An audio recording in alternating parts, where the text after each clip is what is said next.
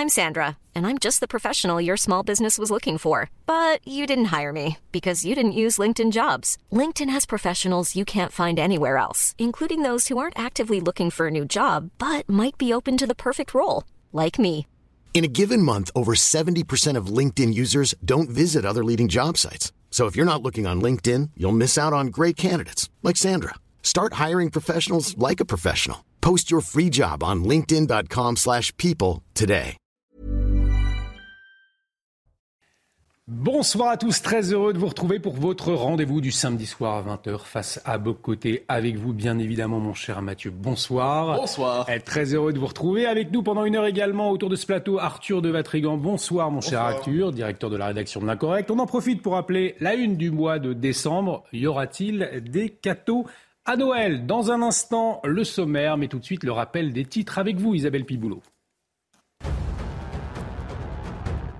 À Besançon, dans le Val d'Oise, la nuit dernière, un octogénaire a succombé à ses blessures après avoir été roué de coups lundi soir dans la cave de son immeuble. Sa femme l'avait retrouvé inconscient, la tête ensanglantée. Deux voisins ont été arrêtés. Il s'agit de deux frères dont l'un d'eux, connu pour des services de police, a fini par passer aux aveux. Il a été mis en examen et écroué. Demain, nous connaîtrons le nom du nouveau président des Républicains. Les adhérents du parti ont commencé à voter aujourd'hui pour départager Éric Ciotti et Bruno Retailleau. Le député des Alpes-Maritimes et le patron des sénateurs LR se sont qualifiés la semaine dernière pour le second tour de l'élection. Le scrutin électronique sera clos demain à 18h. Et puis c'est une onde de choc à Bruxelles, le Parlement européen secoué par des soupçons de corruption. Une eurodéputée grecque a notamment été interpellée par la police belge. Elle est soupçonnée d'avoir reçu de l'argent du Qatar pour influencer les décisions économiques et politiques de l'institution. À l'issue d'au moins 16 perquisitions, 5 personnes ont été arrêtées hier à Bruxelles et 2 en Italie. Et un mot de football, bien sûr, avec cette victoire du Maroc qui entre dans l'histoire de la Coupe du Monde. Première équipe africaine à se qualifier pour les demi-finales. Les Lions de l'Atlas ont tenu tête au Portugal jusqu'à les éliminer 1-0. But de la tête de Youssef Nesiri à la 42e minute. Les Marocains poursuivront leur œuvre mercredi contre la France ou l'Angleterre qui s'affrontent ce soir. Merci Isabelle. Prochain point sur l'actualité, ce sera à 20h30. Face à Bocoté, au sommaire ce soir, les révélations après la mise en vente aux enchères des correspondances de Jean Raspail. On s'aperçoit aujourd'hui que les politiques et intellectuels de gauche eh bien, s'accordaient en privé avec la prophétie de l'auteur. L'écrivain annonçait dans son roman le camp des saints paru en 1973, la submersion migratoire de l'Europe. Alors pourquoi l'opinion réelle d'hommes de gauche était à l'opposé de leurs paroles publiques? Retour sur ces révélations et analyse de Mathieu Boccoté dans un instant. Et puis la semaine marquée par l'exclusion d'une professeure de danse à Sciences Po. Elle a raison, elle est accusée d'avoir voulu maintenir des rôles d'hommes et de femmes dans son cours comme l'exige l'art de la danse. Et pour certains, eh bien défendre cette professeure, c'est être réactionnaire. Alors sommes-nous condamnés à devenir un jour ou l'autre réactionnaires malgré nous? Sans aucun doute pour Mathieu Boccoté, il nous dira pourquoi. Et puis en deuxième partie, votre invité Mathieu, le politologue et essayiste Laurent Gaillard, auteur notamment de Géopolitique du Darknet, Nouvelles frontières et nouveaux usages du numérique aux éditions East. Vous reviendrez avec lui sur la question de l'emprise des réseaux sociaux sur la démocratie au moment du Twitter Files après le rachat du réseau par Elon Musk. Face à vos côtés, c'est parti. Et pour votre premier édito, Mathieu, on va parler de Jean Raspail. Il est sans aucun doute l'un des grands écrivains hein, des dernières décennies, même s'il est connu du grand public. C'est peut-être d'abord à cause de son ouvrage Le camp des saints, paru en 1973, où il annonçait la submersion migratoire de l'Europe. Et ce livre prophétique lui a valu une réputation de mal-pensant, surtout à gauche d'ailleurs, réputation qui l'a suivi encore jusqu'à aujourd'hui. Et pourtant, on découvre ces derniers jours-ci que les choses, elles étaient plus compliquées, Mathieu. Ah ben, c'est le moins qu'on puisse dire. Alors, retour sur Jean Raspail, retour sur cette figure, je crois, si, si je ne me trompe pas, il est mort en 2020, donc à 94 ans. Donc, une longue vie. C'est c'est un écrivain, un petit portrait d'abord, un explorateur. D'abord et avant tout, c'est un homme passionné par les cultures d'à travers le monde et qui va multiplier les voyages, les explorations, qui va toujours être à la recherche, finalement, de la diversité culturelle réelle, de ce qu'il y a d'irréductible dans chaque culture d'une manière ou de l'autre. Je note avec une certaine tendresse que son premier grand voyage, il le fera sur ce qu'il appelle les chemins d'eau du roi. Donc, il va revenir, il va refaire le parcours de l'Amérique française, donc du Québec jusqu'au euh, Mississippi, avec cette idée de découvrir, refaire le parcours des grands explorateurs français. Et ça l'habitait. Il y avait chez lui une authentique passion mm-hmm. pour le, le, le génie humain dans sa pluralité. Mais s'il est connu, en fait, c'est une de ses œuvres, et elle se détache plutôt de l'ensemble, une de l'œuvre qui a bouleversé la pensée politique, une œuvre qui a en fait marqué, qui a métamorphosé l'imaginaire, c'est 1960, dans 1973 pour son livre Le camp des saints. Dans le camp des saints, il annonce, disons-le comme ça, la submersion migratoire de l'Europe. Il l'annonce et ce n'est pas une, une, annonce joyeuse dans son mmh. esprit. C'est une annonce tragique. C'est le retour du tragique. C'est le retour de la bête, dit-il dans l'histoire B majuscule. Donc l'affrontement Certains y ont vu un appel à la guerre raciale. D'aucune manière, il faut le lire avant d'avoir une opinion sur ce livre. Mmh. Ce qu'il nous dit, c'est qu'il annonce assez, mais en le redoutant, euh, le choc des civilisations, ce qu'on va appeler plus tard le choc des civilisations, et il met en scène cette submersion migratoire aussi, et je dirais peut-être même surtout quand on lit ce livre, il met en scène les mécanismes mentaux d'une Europe qui n'est plus capable de prendre au sérieux ses propres frontières et qui en est presque à s'enthousiasmer devant ce qu'elle veut traiter comme un événement humanitaire, mais qui la compromet existentiellement. Donc, il y a une formule terrible chez lui qui me hante depuis que je l'ai lu la première fois. Il dit de l'Europe, c'est presque nietzschéen, qu'elle est victime d'une dégénérescence de la pitié. C'est-à-dire une forme, mhm. c'est quand l'humanisme devient humanitarisme, quand l'humanitarisme devient euh, esprit de pitié dégoulinant qui fait en sorte qu'une civilisation devient incapable de défendre et d'identifier ses propres intérêts. Il s'intéresse aussi évidemment aux, euh, mécanismes donc à la fois de, soumission et des élites et des élites qui voient ce qui se passe, comprennent ce qui se passe, mais se sentent impuissantes à contenir, à contenir cette submersion, tout simplement parce qu'ils ont capitulé historiquement. Et là, il y a quelques scènes, par exemple, où on voit euh, la tâche de critiquer la submersion à venir et déléguée à des courants de pensée marqués à la droite nationale, quelquefois à la droite la plus lointaine, mm. à qui on confie une forme de responsabilité dans la lucidité. Vous aurez la responsabilité de la lucidité. En échange, vous serez maudit, vous serez proscrit, vous, vous aurez la pire des réputations. Donc, il, il, il analyse finalement tout ça. Je précise qu'aujourd'hui, et j'y reviendrai, le Camp des Saints, c'est un livre qu'on lit comme un samizdat. C'est-à-dire, c'est un samizdat, c'était les écrits clandestins en Union soviétique. Parce que qui dit qu'il lit le Camp des Saints est accusé, puisqu'on a fait de ce livre un symbole de l'extrême droite. On en a fait un symbole de l'intolérance. On a voulu y voir un symbole du racisme. Mais eh qui lit le Camp des Saints, j'y reviendrai donc, et, se rend coupable, en fait, d'une forme de crime idéologique. Cela dit, et c'est ça qui est assez intéressant, donc normalement la gauche, hein, je précise, quand on lit la presse de gauche, eh il y a toujours Jean Raspail, virgule, et là vous pouvez imaginer tous les qualificatifs qu'on met à, côté de son nom pour s'assurer de savoir qu'il est mal pensant, qu'il est infréquentable. Et là, ces derniers jours, mise aux enchères par un libraire de sa bibliothèque. Et là, c'est absolument fascinant parce qu'on voit non seulement de ses livres, mais de sa correspondance. Et dans sa correspondance, qu'est-ce qu'on voit? Des hommes de gauche, pas seulement, ou des hommes qui aujourd'hui sont ralliés à l'immigrationnisme, qui prennent la peine de lui écrire pour lui dire globalement, votre travail est tout à fait stimulant, Étonnant, hein? monsieur. Ah, ben, franchement, j'en cite quelques-uns parce que ça m'a fasciné. De Lionel Jospin.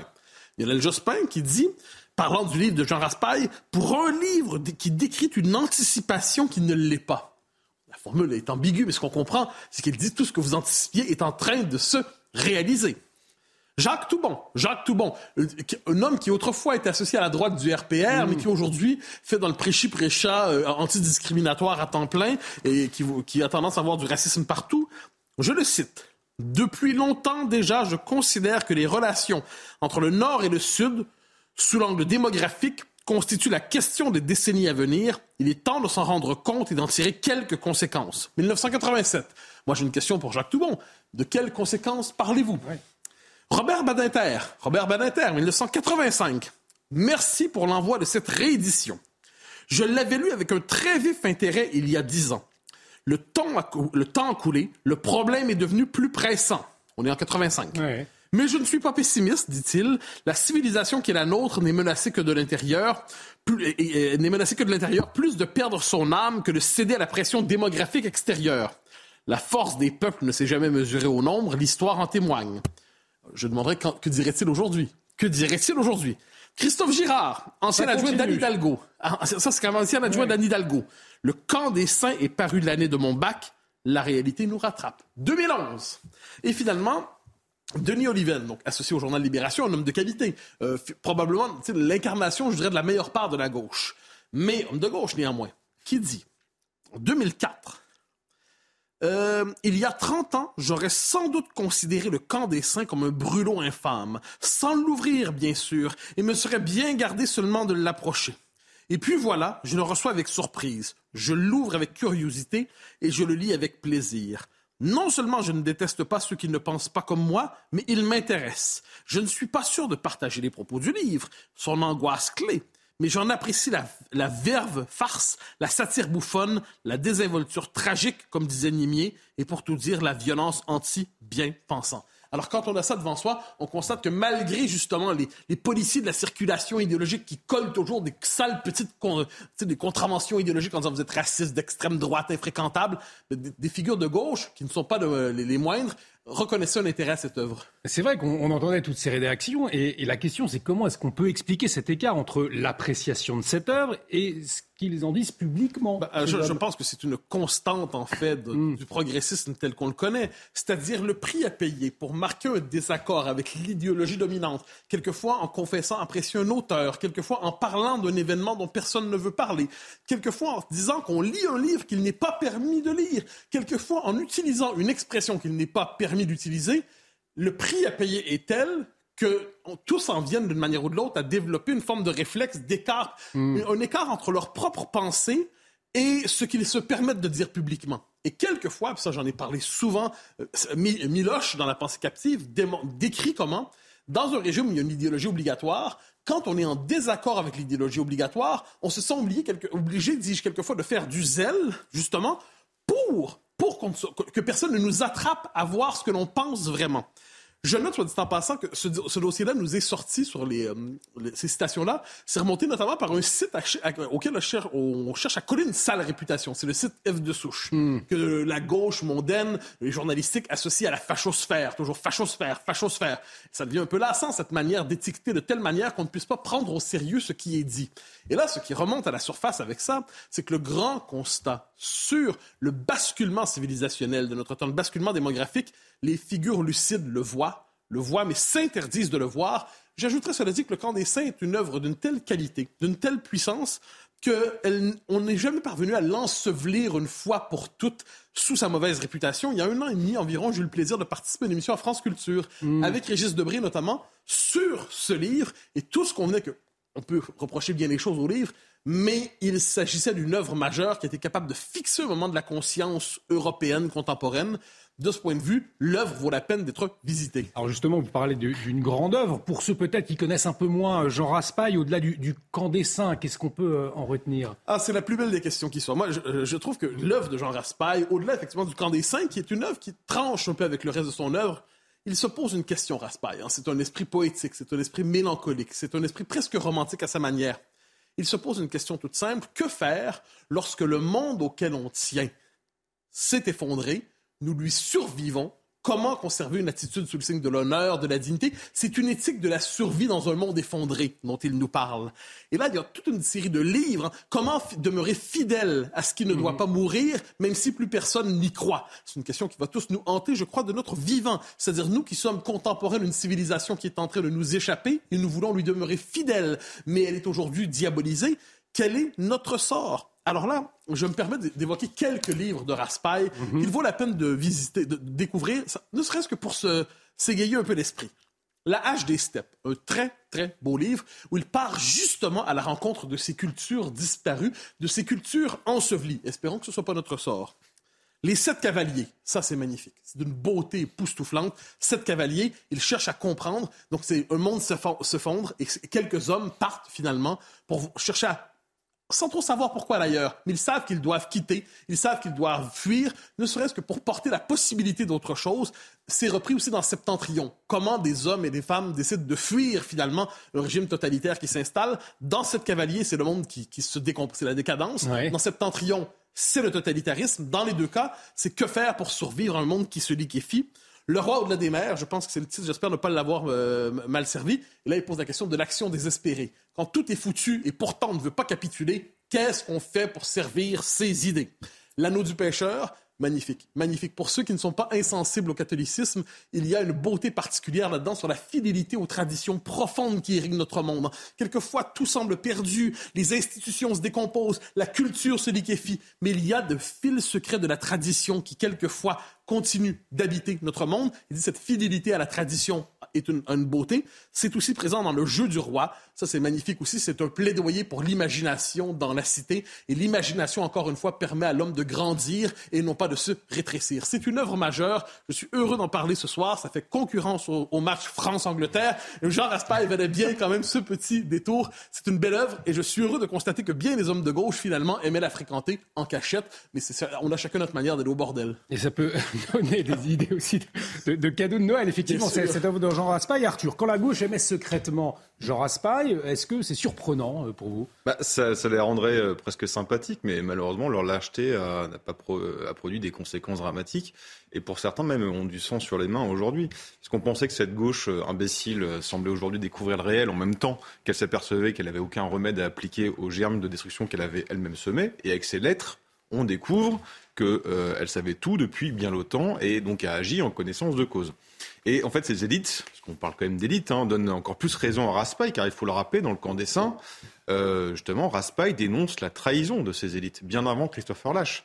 Euh, comme si en fait les conditions pour entrer, euh, appartenir à ces élites, rentrer dans ce fameux cercle de la raison, comme certains l'appellent, c'était euh, il fallait se faire amputer de la honte, il fallait passer au détecteur de mensonges en montant comme un arracheur de dents sans bipolaire.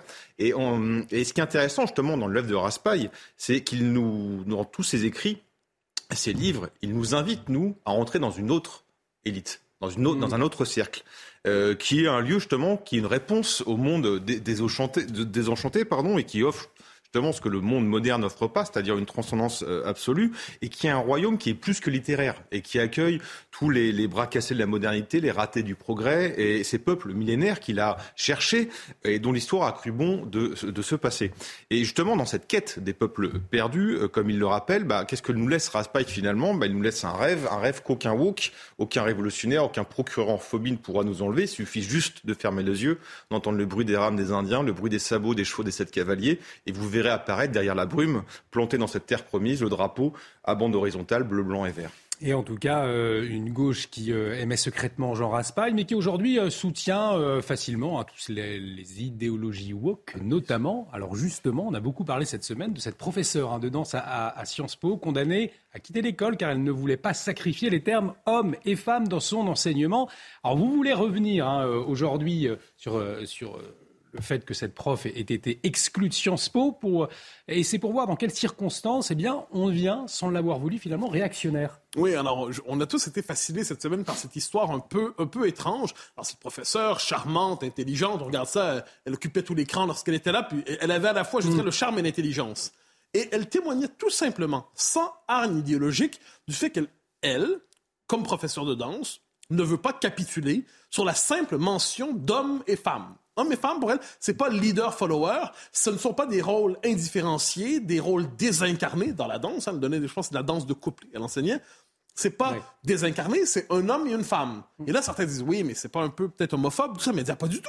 Elle dit comme femme, j'ai souvent dansé avec des hommes qui étaient homosexuels, je m'en contrefous. La question n'est pas de savoir l'orientation sexuelle des uns et des autres. La question est tout simplement de pouvoir mettre en scène la différence des sexes à travers un art qui sait la valoriser, qui sait l'explorer, qui sait l'esthétiser. Pour avoir rappelé qu'hommes et femmes existent, pour s'être référé à l'ancienne anthropologie sexuée de l'humanité. Vous savez, cette hmm. époque lointaine et probablement terrifiante où il y avait des hommes et des femmes. Ça, ça mentionner cela aujourd'hui devant la nouvelle anthropologie révolutionnaire qui domine. Cette anthropologie qui dit il n'y a plus d'hommes, il n'y a plus de femmes, il y a une forme de continuité de l'identité de genre. Vous savez, il y a la, la fluidité identitaire et toute identité inscrite dans la nature ou la tradition doit être déconstruite pour permettre à chacun, dans cette fluidité de l'identité de genre, de se s'autodéterminer son identité de genre aujourd'hui, donc décider ce qu'on est aujourd'hui, homme, femme, euh, trans, non-binaire, euh, queer, tout ça. C'est quand même, c'est une révolution. Hmm. Elle nous dit simplement, eh ben non, les hommes et les femmes existent et vous ne me forcerez pas à ne pas le dire. Et pour ça, elle devient réactionnaire. Alors, c'est à partir de là que je me suis dit, on va s'amuser un peu. On va voir quelles seront les prochaines étapes par lesquelles on devient réactionnaire sans rien avoir fait pour cela. Alors, dites-nous. Parce que oui, certaines personnes sont réac, ça existe, il n'y en a pas tant que ça. Ce qui est intéressant, c'est lorsque on est devant des hommes de gauche ou de droite ou de centre ordinaire, ordinaire, mais qui n'ont pas suivi le rythme des évolutions idéologiques, ils se découvrent réac sans le savoir. Premier exemple, évidemment, pour mes amis de gauche, la défense de la laïcité. La défense de la laïcité, fut un temps où c'était non seulement mainstream, comme on dit en bon, en bon français, mm. mais c'était aussi une position de gauche, affirmée, universaliste. Aujourd'hui, la laïcité, militante, sûre d'elle-même, sans les accommodements raisonnables, c'est vous, pour plusieurs, comme une position conservatrice ou réac. Faites attention, amis de gauche, vous allez finir réac. Hein? Ça vous attend mauvais, mauvais sort. Demain, demain, ne pas utiliser l'écriture inclusive va vous valoir cette réputation. Pourquoi?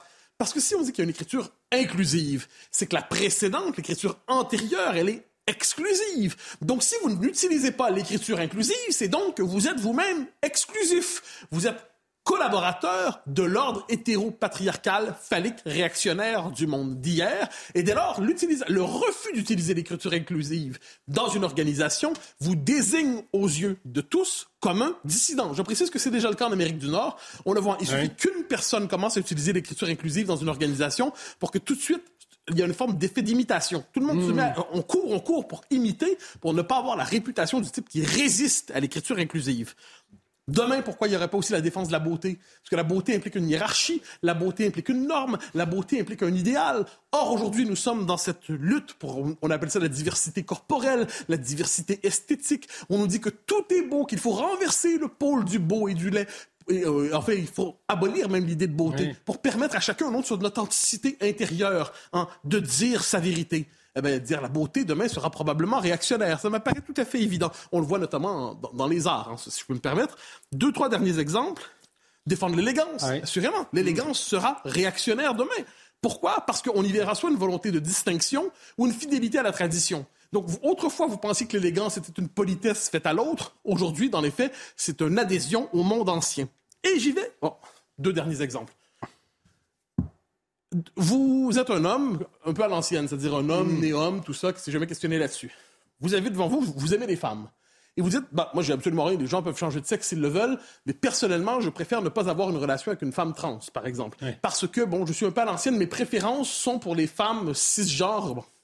Mais qui vous dit que vous ne serez pas accusé de transphobie parce que vous refusez de faire en sorte que votre désir consente à l'expression d'une identité de genre en évolution chez votre partenaire? Demain, si vous êtes un je dirais, un homme à l'ancienne qui aime les femmes à l'ancienne et vous n'êtes pas ouvert à l'expérience érotique avec la figure du trans, peut-être serez-vous transphobe. Et dernier élément, je le mentionne parce que c'est bientôt la période de Noël, sachez qu'au Royaume-Uni, Royaume-Uni, dans, euh, je pense à Channel 5, mm. un présentateur a dit qu'il faut peut-être cesser de diffuser ce film atroce que serait Love Actually. Hein, vous connaissez Love Actually, c'est le film du temps des fêtes par excellence. Pourquoi? Parce que trop blanc, parce que trop hétéro, parce qu'en plus il serait grossophobe aussi, on nous dit, et les femmes seraient en position d'infériorité et de domination. Donc, si vous aimez Love Actually aujourd'hui, vous êtes peut-être simplement conservateur.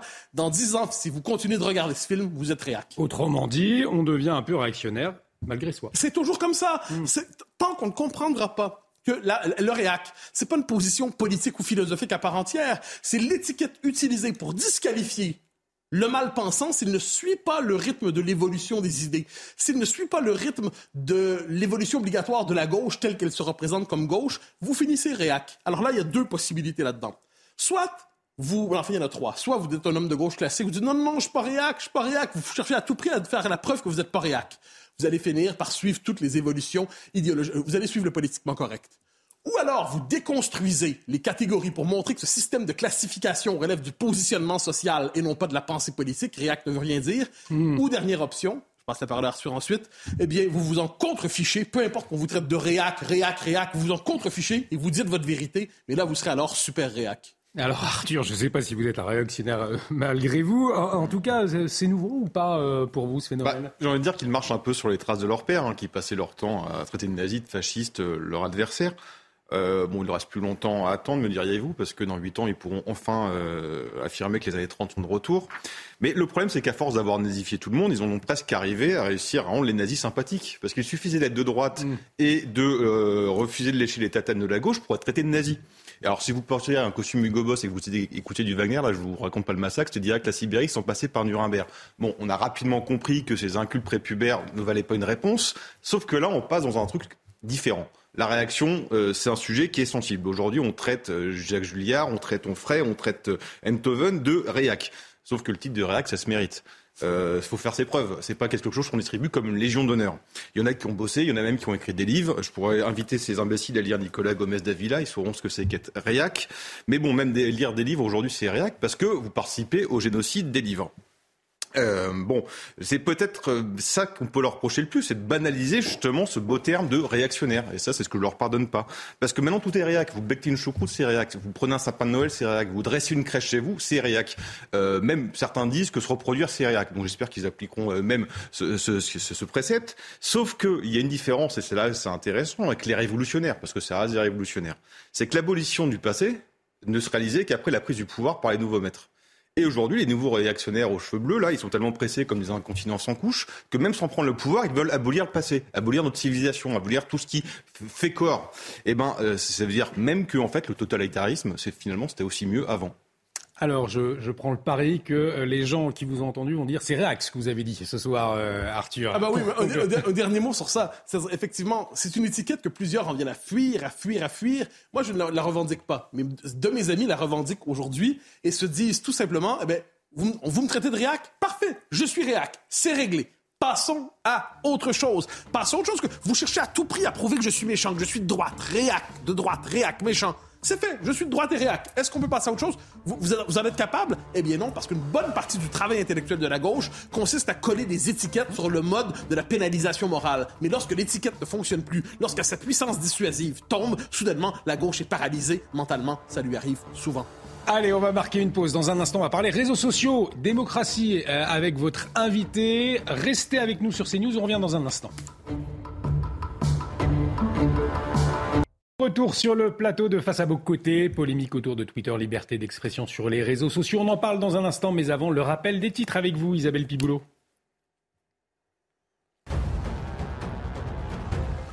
Les écologistes ont choisi leur nouvelle chef. Marine Tondelier a été élue secrétaire nationale d'Europe Écologie Les Verts lors d'un congrès à Rungis. La militante de 36 ans est connue pour son combat contre le Rassemblement national à Hénin-Beaumont. Elle succède à Julien Bayou avec pour mission refonder un parti divisé et peu audible. Dans l'actualité internationale, à l'est de l'Allemagne, à Dresde, l'auteur d'une prise d'otage a été abattu lors de l'intervention des forces de l'ordre. De 40 ans aurait d'abord tué sa mère avant de tenter d'entrer dans les locaux d'une radio armée d'un pistolet.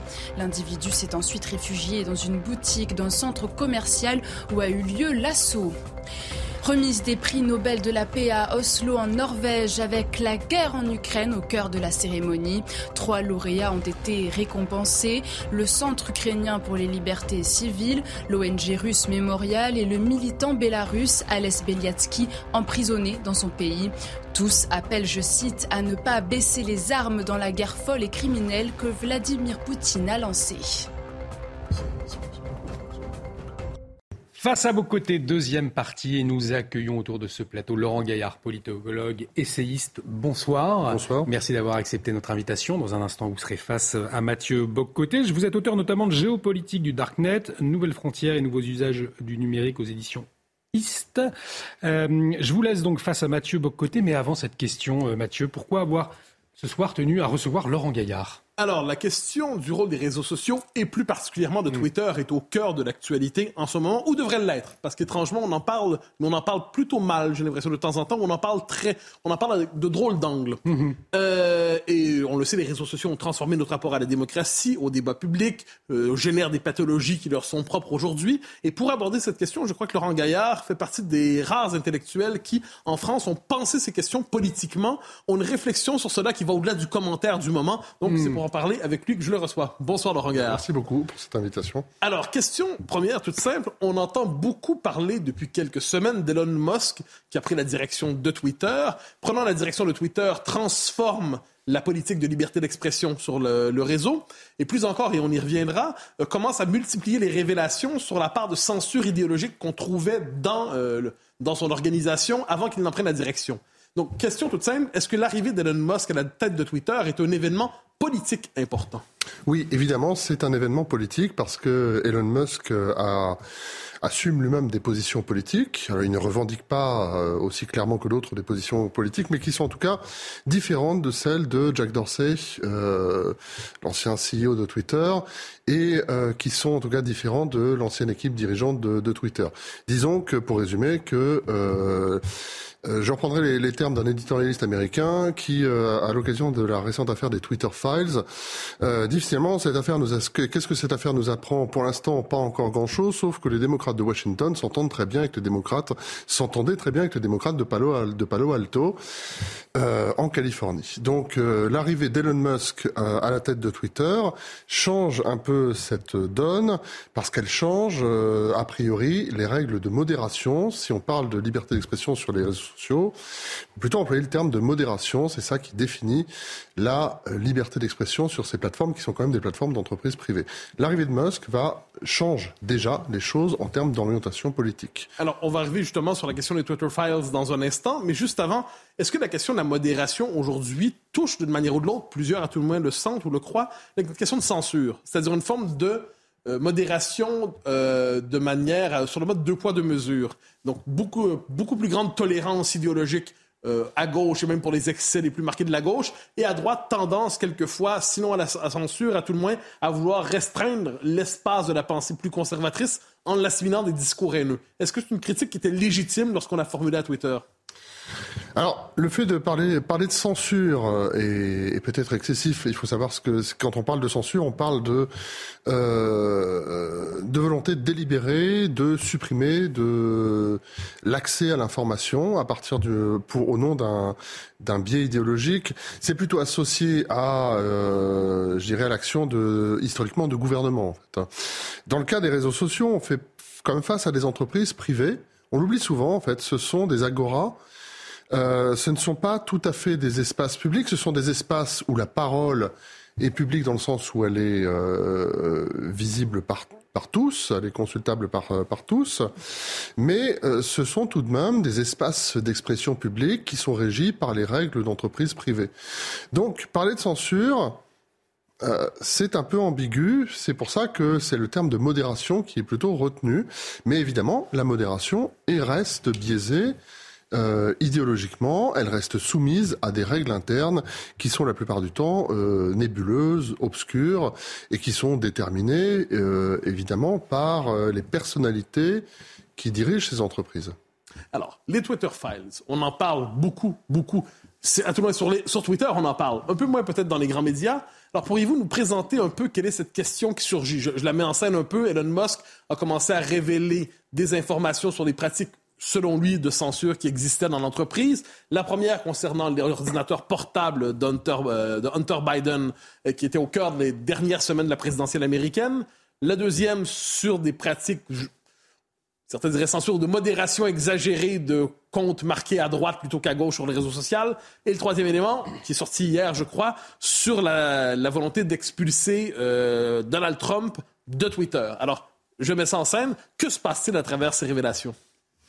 Alors que se passe-t-il pour savoir ce qui se passe euh, Il faut revenir à octobre 2020 pour expliquer rapidement l'affaire. En octobre 2020, le journal américain le New York Post entre en possession du contenu d'un ordinateur portable transmis par un réparateur informatique. Comme quoi, il ne faut pas faire confiance au tout le temps à son réparateur informatique. Donc il transmet le contenu de cet ordinateur portable qui euh, euh, euh euh, comment dire, euh, appartiendrait à Hunter Biden, le fils du, euh, de l'actuel président américain Joe, Joe Biden. Alors, Hunter Biden a déjà été sous le feu des projecteurs quand Donald Trump a accusé, en fait, a demandé à, a accusé en fait Hunter Biden, le fils de Joe Biden, de collusion avec les milieux d'affaires ukrainiens.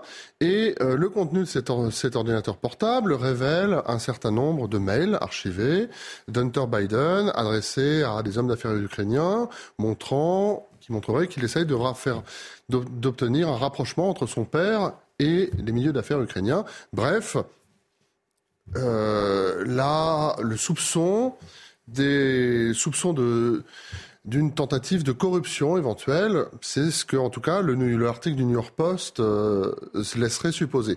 Autre euh, euh, contenu, disons, potentiellement scandaleux des vidéos montrant Hunter Biden fumant du crack et à demi nu, fumant du crack et je crois en plus brandissant une arme. Enfin, donc, le New York Post, qui est un journal plutôt de tendance euh, conservatrice, plutôt aussi porté vers le sensationnalisme, publie un article et euh, Twitter euh, va supprimer systématiquement tous les liens postés sur le réseau qui renvoient vers l'article du New York Post. Avance rapide, en décembre 2022, donc il y a une semaine, nous, euh, Elon Musk, après de multiples péripéties, a racheté le réseau social pour la somme, je crois, de 44 milliards de dollars. On a pu suivre les péripéties nombreuses de cette, euh, cette épopée, euh, cette épopée capitalistique. Elon Musk va-t-il racheter Twitter? Ne va-t-il pas racheter? Finalement, il rachète. Donc, Elon Musk est devenu patron de Twitter et donc il publie un tweet en annonçant donc le 2 décembre 2022 je vais publier les, tous les tweets les archives des tweets supprimés qui montrent que Twitter, que la direction de l'époque de, que la direction de Twitter a supprimé systématiquement toute référence à l'article du New York Post. Et ça a une importance politique parce que l'article en question euh, qui sort euh, donc euh, au tout début, juste avant le, au tout début de la campagne présidentielle américaine de 2022, de 2020, pardon, aurait potentiellement pu faire un bruit énorme. Un peu comme les mails, les, courriels d'Hillary Clinton quatre ans auparavant. Exactement. ça aurait pu jouer le même rôle. Or, il se trouve que l'affaire s'est assez. En tout cas, euh, l'article du New York Post n'a pas bénéficié de l'effet d'entraînement de euh, qu'aurait pu lui, lui apporter sur le réseau social au Petit Oiseau Bleu et aux 350 millions d'abonnés.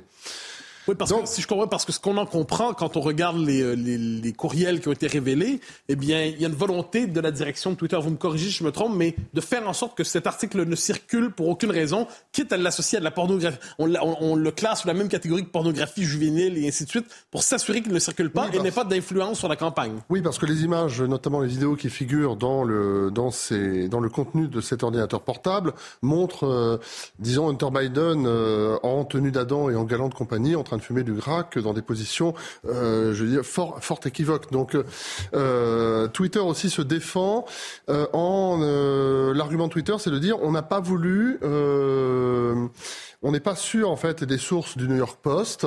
rien dans le contenu de l'ordinateur portable ne permet d'étayer les accusations qui commencent à émerger, les accusations de corruption vis-à-vis -vis de Joe Biden. Et en l'occurrence, euh, à l'heure actuelle, c'est vrai, c'est mhm. toujours vrai.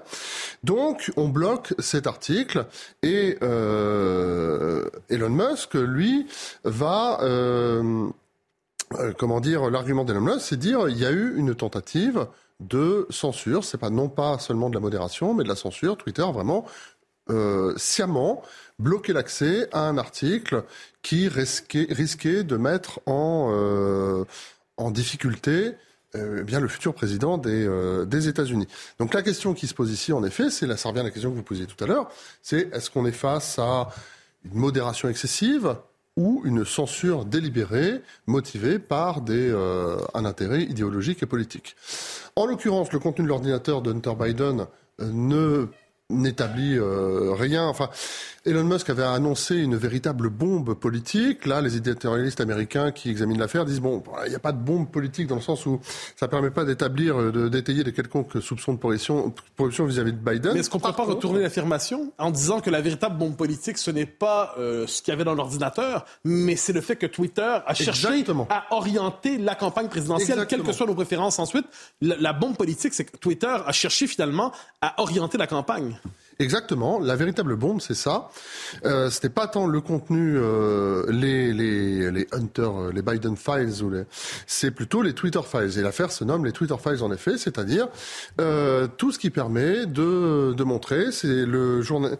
c'est le travail d'ailleurs réalisé par le journaliste euh, Matt Taibbi, qui est un journaliste américain euh, journaliste politique américain qui a compilé justement, qui a réussi à avoir accès à un certain nombre de mails rédigés par la direction de Twitter, euh, établissant que vraiment il y a il y a une volonté à ce moment donné, au moment où la, campagne présidentielle américaine eh bien, atteint un tournant déterminant, de bloquer l'accès à, euh, à, cet article. Et donc là, on est face à une question euh, cruciale. On est face à l'un des réseaux sociaux les plus influents au monde en termes journalistiques, politiques et idéologiques.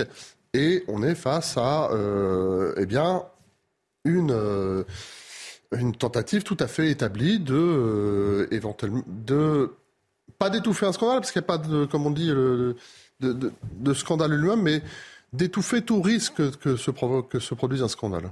Arthur de Matrigan. Et ce qui est justement intéressant sur ce scandale-là, et quand on voit notamment en France, c'est que c'est une affaire qui n'est pas traitée par les médias. Oui, absolument. Euh, à part CNews, je crois que personne ne traite de cette affaire. Et ce, il y a toujours des fact-checking, comme on dit, euh, payés, d'ailleurs, il peut-être qu'on parle de ça, payés en partie par des, des, réseaux sociaux, euh, qui payent des, des, journaux plutôt classés à gauche, et qui, les journaux de gauche expliquent que c'est pas une affaire, que de toute façon, à droite, il y a plus de censure parce que la droite raconte plus de conneries que de la gauche, que la gauche fait plus de fake news. Donc, comment vous expliquez ce, ce, cette espèce de, d'accord qu'on pourrait penser tacite, d'autres diraient peut-être un complot, de, euh, de cette presse dit mainstream qui ne prend pas en charge euh, cette affaire-là, c'est-à-dire faire son travail de journaliste pour enquêter, voir ce qu'il en est? Alors tout d'abord parce que cette presse part du, du principe euh, et euh, a raison qu'il n'y a pas dans le fond pour l'instant d'affaires Hunter Biden parce que les éléments qui ont été euh, présentés par le New York Post ne permettent pas de l'établir. Mmh. Euh, ensuite parce que euh, nous sommes avec les, avec les réseaux sociaux, nous arrivons à comment dire, c'est le euh, à l'impasse du, euh, du, complotisme en fait. C'est-à-dire que euh, on a un tel usage des réseaux sociaux pour soutenir n'importe quelle théorie complotiste que ça génère en fait justement la, le, le, réflexe généré, celui du fact-checking. On va fact-checker à toutes les sauces, en fait, absolument toutes les informations. Mais l'antidote va finir par se révéler euh, presque plus, plus dangereux, plus, euh, plus nocif que le poison lui-même, en fait. C'est-à-dire que là, on va avoir une réaction euh, euh, de, on va dire presque immunitaire, en fait, face à une potentielle, à la potentialité d'une, d'un article, d'un, de, l'émergence d'une nouvelle affaire complotiste. Et en fait, ce qui va poser problème, c'est que le fait de vouloir, dès le départ, euh, empêcher la diffusion d'un article qui euh, présente des conclusions qui seraient potentiellement complotistes, va nuire tout simplement à la légitimité, en fait, de, euh, de l'expression démocratique et médiatique. Alors moi, ce qui m'a frappé lorsque j'ai lu justement les Twitter Files, tous les, notamment les courriels, les, mails, comme on dit, qui sont recensés, vous me corrigerez si j'interprète mal. Mais chez les cadres, dans la, dans de Twitter, il y avait cette idée qu'il fallait censurer cet article, qui avait un potentiel explosif.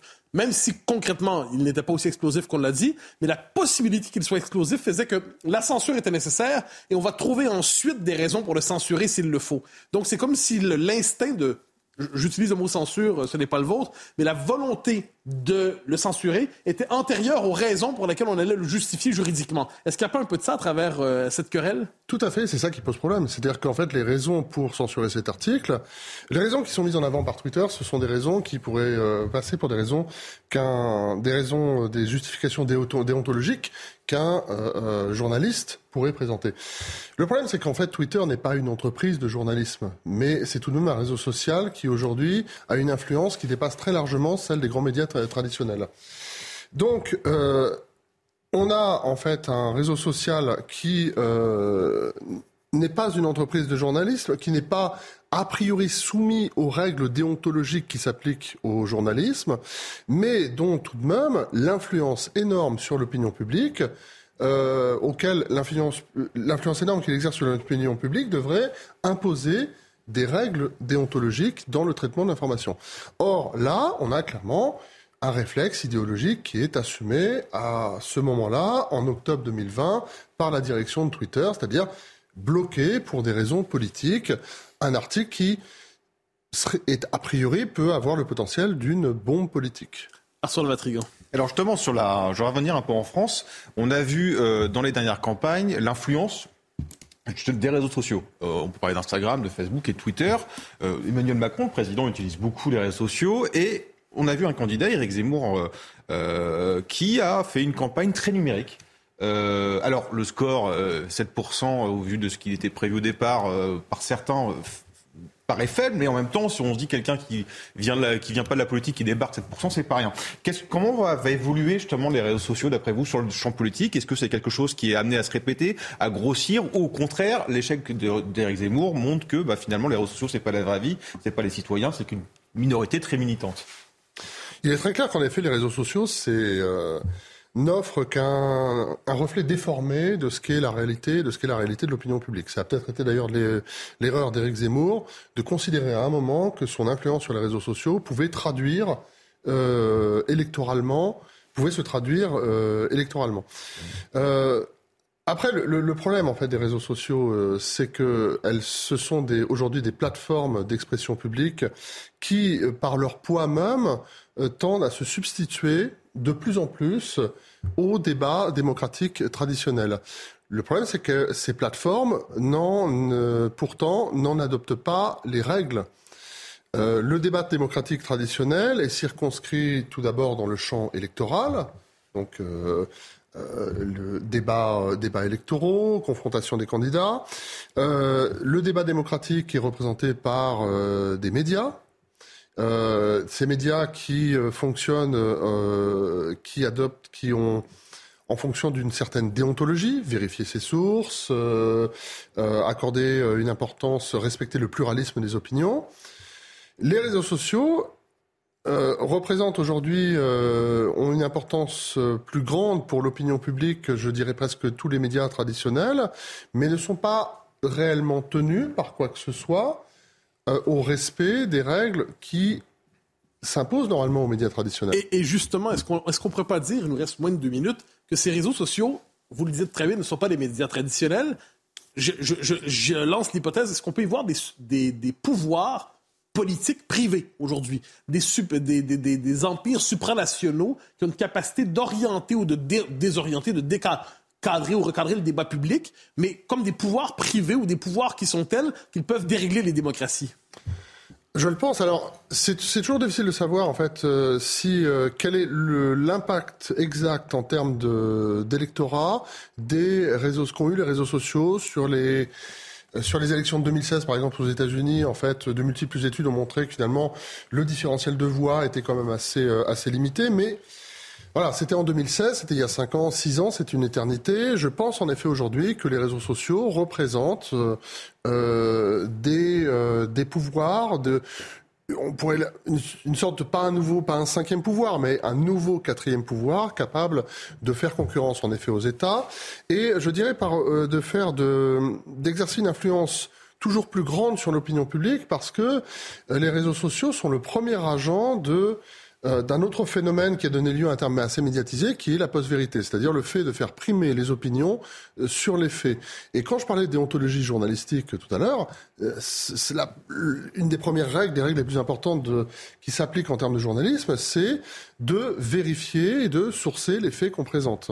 Or, les réseaux sociaux, c'est par essence, c'est le règne de l'opinion, et c'est le règne d'un régime médiatique où chacun est devenu producteur d'informations et cette production d'informations, elle entre en concurrence avec tous les autres producteurs d'informations. Un grand merci, euh, Laurent Gaillard, d'avoir accepté l'invitation de Mathieu Merci ce soir, je rappelle euh, vos titres. Vous êtes auteur notamment de géopolitique du Darknet, Nouvelles frontières et nouveaux usages du numérique. C'est aux, éditions East. Merci Arthur de Vatrigan.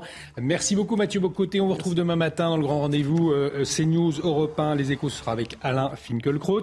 Une bonne nouvelle, si vous dîniez chez des amis, si vous regardiez un match de football ce soir, vous pouvez revoir cette émission www.cnews.fr. L'actualité continue. L'excellent Elliot Deval avec le meilleur de l'info tout de suite. Merci de votre fidélité. Très belle soirée sur notre antenne.